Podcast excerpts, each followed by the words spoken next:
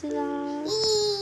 今天一样要来讲《成语鼠交朋友》这本书里面的小故事。这一则故事叫做“下蛋跟报晓”。报晓就是早上起来要咕咕咕的，这是咕咕鸡的咕咕鸡他们的工作来喽。故事来喽，请躺好喽，依依。那公鸡呢，跟母鸡他们是邻居。他们呢，每天就隔着篱笆互相观察。嗯，公鸡今天在做什么呢？咕咕咕咕咕咕。母鸡今天在做什么呢？那公鸡的主人呢？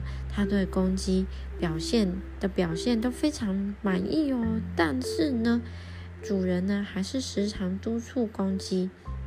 他就把小虫子放到公鸡的食物盆里面，对着公鸡说：“继续努力，不要偷懒哦。”你看啊，偷懒是什么？偷懒就是就是不做工作啊，休息呀，在休息，然后再玩这样。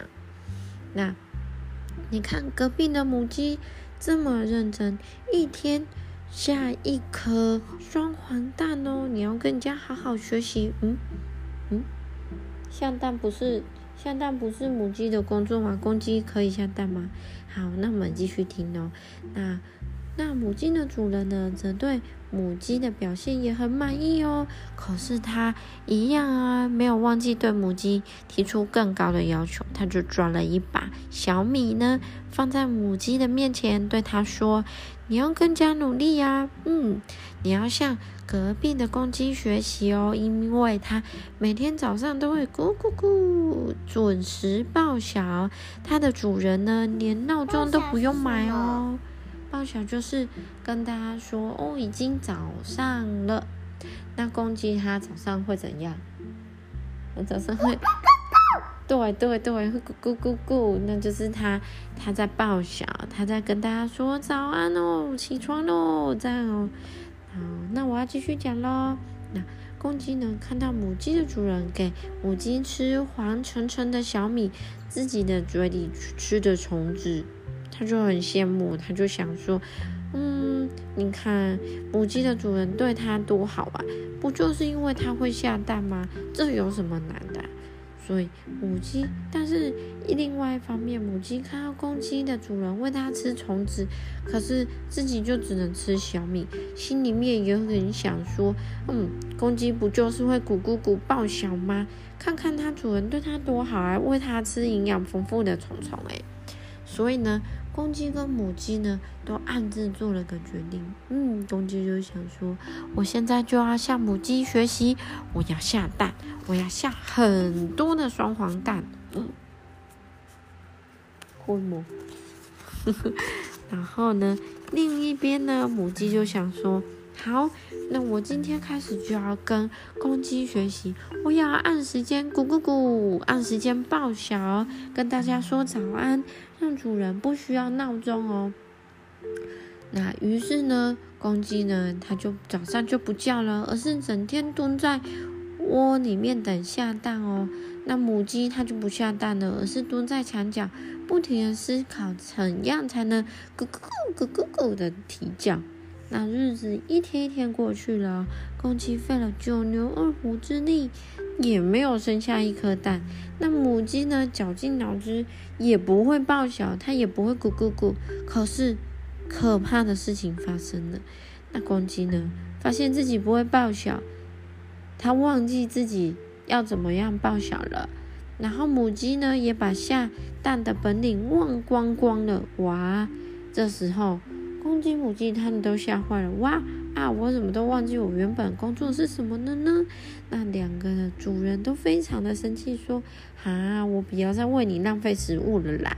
他们要把公鸡跟母鸡怎么样杀掉？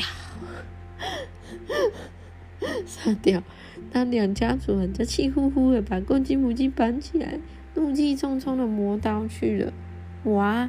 这时候公鸡、母鸡被绑起来。他就你看我口，我看你，他们觉得很后悔哇，怎么办？我应该要做好自己的工作就好啦，对不对？那接下来喽，嗯，科学的知识问答就开始喽。好，我们来说，公鸡为什么要啼叫报晓呢？公鸡报晓，它是一个主权宣告。什么叫主权宣告呢？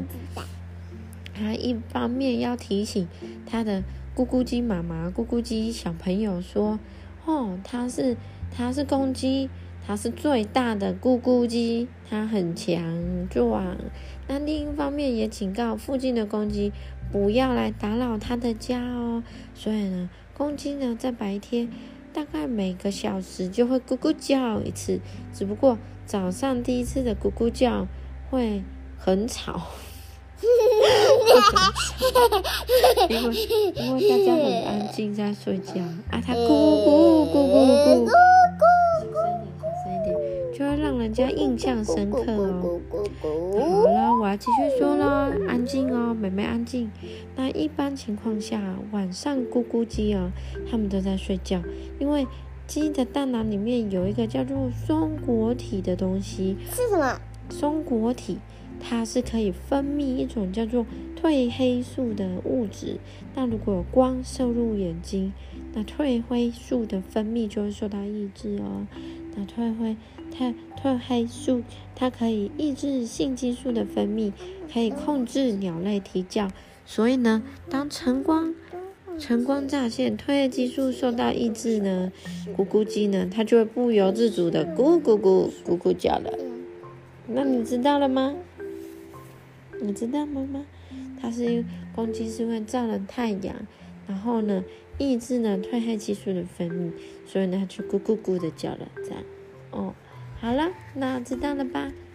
那我们故事就这样结束喽。那有没有觉得公鸡跟母鸡也很可爱，对不对？他们想要互相模仿，可是他们不知道，他们目前的工作就是最棒的啊，他们表现就是最好的。好了，那我们故事结束要晚安喽，依依给大家晚安喽，晚安。爸爸，还要小声一点，太大声了哈。爸爸，爸爸，爸爸，爸爸，爸爸。好玩。